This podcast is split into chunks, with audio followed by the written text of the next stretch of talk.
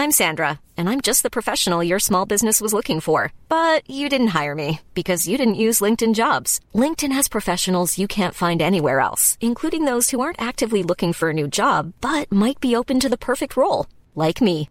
In a given month, over 70% of LinkedIn users don't visit other leading job sites. So if you're not looking on LinkedIn, you'll miss out on great candidates like Sandra. Start hiring professionals like a professional. Post your free job on linkedin.com/spoken today.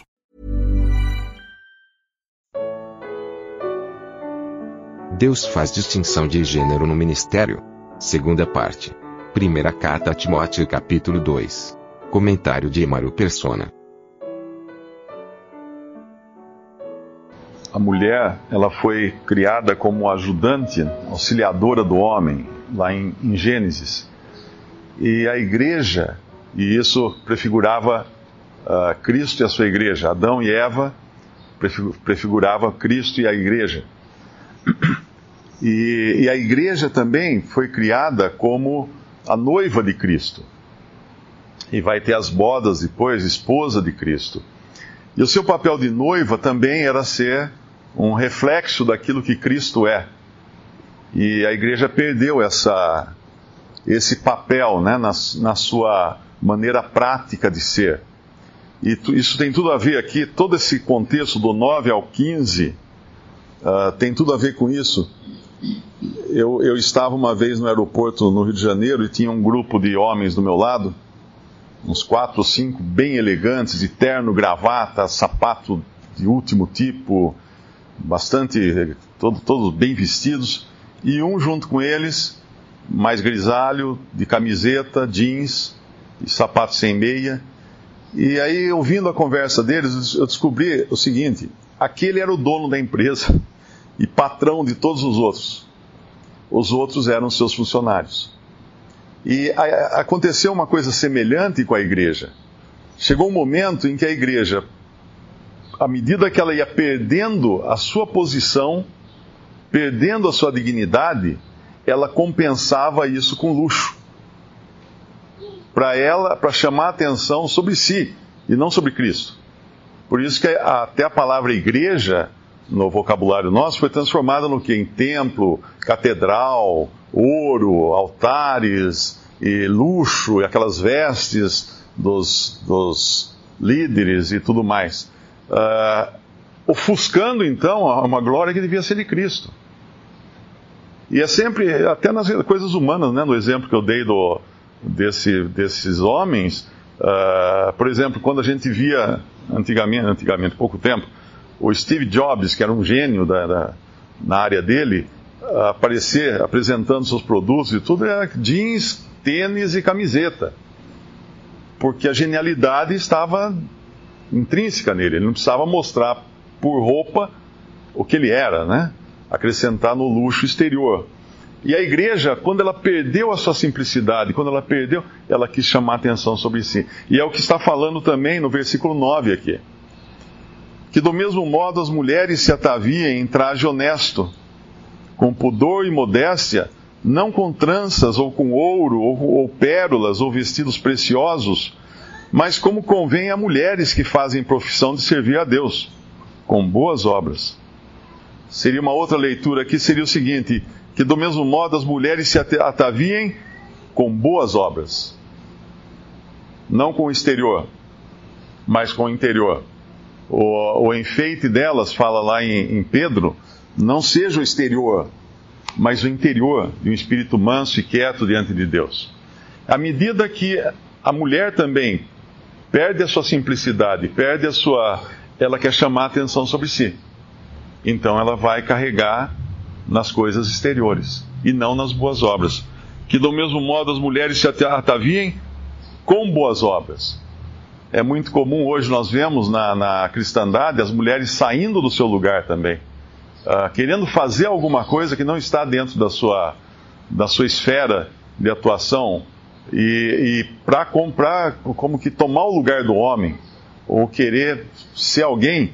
E nós vemos as mulheres que se ataviavam com boas obras na Bíblia uh, fazendo totalmente diferente, né? Tem, eu, eu, eu, até escrevi na minha Bíblia aqui uma listinha de mulheres, as mulheres que seguiam a Jesus com, e, e o ajudavam com seus bens, uh, Maria que ungiu os pés do Senhor, uh, que fazia roupas para as irmãs, Maria mãe de João Marcos que abria a sua casa para as reuniões serem feitas na sua casa, Lídia vendedora de púrpura que fazia a mesma coisa, também abria sua casa, recebia os irmãos.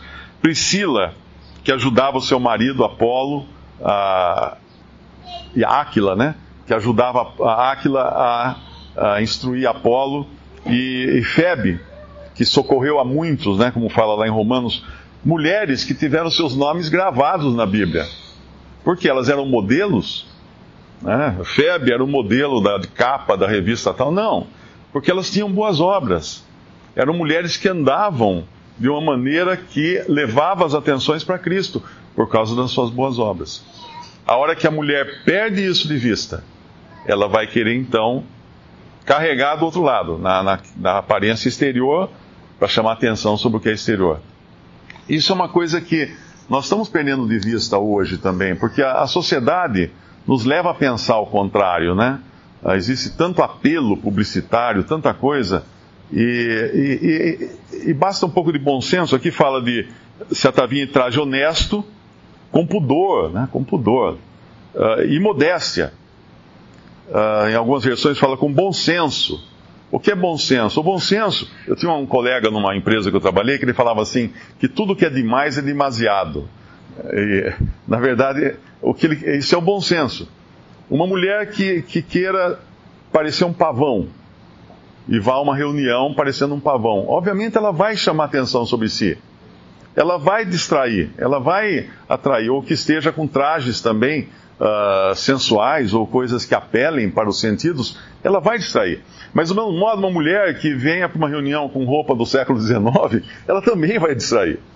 Ela vai chamar atenção, ela vai ela vai falar assim: olha como eu sou santa e sou bem vestida de acordo com os padrões de 1834. Ela vai chamar atenção sobre si. Então a modéstia, o bom senso, ah, nem, nem demais nem demasiado, né? Para fazer uma coisa que leve todos, toda a atenção a Cristo e não a si mesma. A igreja cristã, no sentido da cristandade como testemunho, errou nisso e acabou atraindo atenção para si essa semana uma revista cristã, né, pediu uma entrevista. Eu falei, não, não dou entrevista. Só dou entrevista a respeito da minha profissão, né? Não, não Evangelho Três Minutos, essas coisas, nunca dou entrevista. E uma das perguntas era, o que você acha da igreja brasileira? Você acha que a igreja está não sei o quê? Então a pessoa pensa, a igreja é o, o foco das coisas, é o centro das atenções. Isso é um, o desvio que foi causado também na cristandade. E quando nós relacionamos as duas coisas, a relação homem e mulher, a relação Cristo e igreja, aí começa a fazer sentido essas passagens. Elas estão intimamente conectadas e, e são para ensino nosso, né? E aqui o versículo 11 também, o 12, né? O 11, a mulher aprenda em silêncio com toda sujeição, não permito, porém, que a mulher ensine nem use autoridade sobre o marido, mas que esteja em silêncio. Essa é uma ordem dada por Deus. A gente vê tanta mulher ensinando hoje, uh, professoras de cursos de teologia, mestres em teologia, mestres em divindade, mulheres ocupando púlpitos de igreja. O que, que é isso? É, é, isso é a palavra de Deus? Isso é. Uh, eu, tenho, eu tenho o costume de, às vezes, alguém me pergunta o que eu acho dessa ou daquela doutrina do Adventismo no sétimo dia. Eu no começo ficava explicando, né? Perdia tanto tempo explicando o erro doutrinário. Agora eu simplesmente mando, mando um e-mail e falo assim: uh, uma religião cuja doutrina foi ensinada por uma mulher, não importa que doutrina seja que ela pregue, o, o, a, o ponto de partida está errado. Porque não permito que a mulher ensine. Simples. Então, basta ler o rótulo, não precisa, ler, não precisa tomar o que está na garrafa. Se foi ensinada por uma mulher a doutrina, então, melhor manter distância disso. Porque, ainda que tudo pareça muito certo, vai ter algum veneno, algum erro introduzido ali, porque Adão não foi enganado, mas a mulher sendo enganada caiu em transgressão. E Deus agora uh, cuida da mulher, porque um dia uh, Deus colocou inimizade entre a mulher e Satanás, ou Satanás e a mulher, né? E o alvo preferido do diabo é a mulher. Tanto é que nas religiões uh, heréticas, são sempre mulheres que são o alvo principal dos hereges. Eles, eles vão nas casas uh, distorcer o pensamento dessas mulheres, como fala, nós vamos ver isso depois em 2 Timóteo, capítulo 2, daqueles que se introduzem nas casas de mulheres levadas por paixões, por concupiscências, e aí então eles conquistam essas para suas doutrinas. Essa eh, daria para aprender muito mais coisa aqui dessa passagem, mas eu creio que é importante nós sempre termos em vista a relação Cristo e a igreja, quando nós falamos da relação homem e mulher.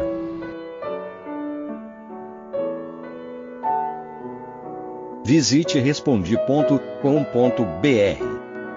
Visite também 3minutos.net.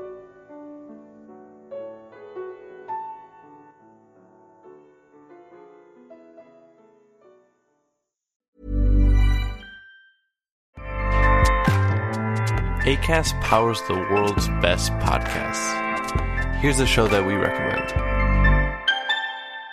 The Real Housewives is a guilty pleasure for most, but if you're looking to not feel guilty about that pleasure, tune in to Everything Iconic with me, Danny Pellegrino, where I break down all the messy moments and behind the scenes antics of Bravo's popular franchise. And on Everything Iconic, I also interview celebrity guests like Kelly Ripa, Kiki Palmer, Drew Barrymore, Cameron Diaz, and more about their guilty pleasures, their past work, and so much more. So if you're pop culture obsessed and find yourself watching way too much reality TV like me, tune in to Everything Iconic with Danny Pellegrino wherever you listen to podcasts. ACAST helps creators launch, grow, and monetize their podcasts everywhere. ACAST.com.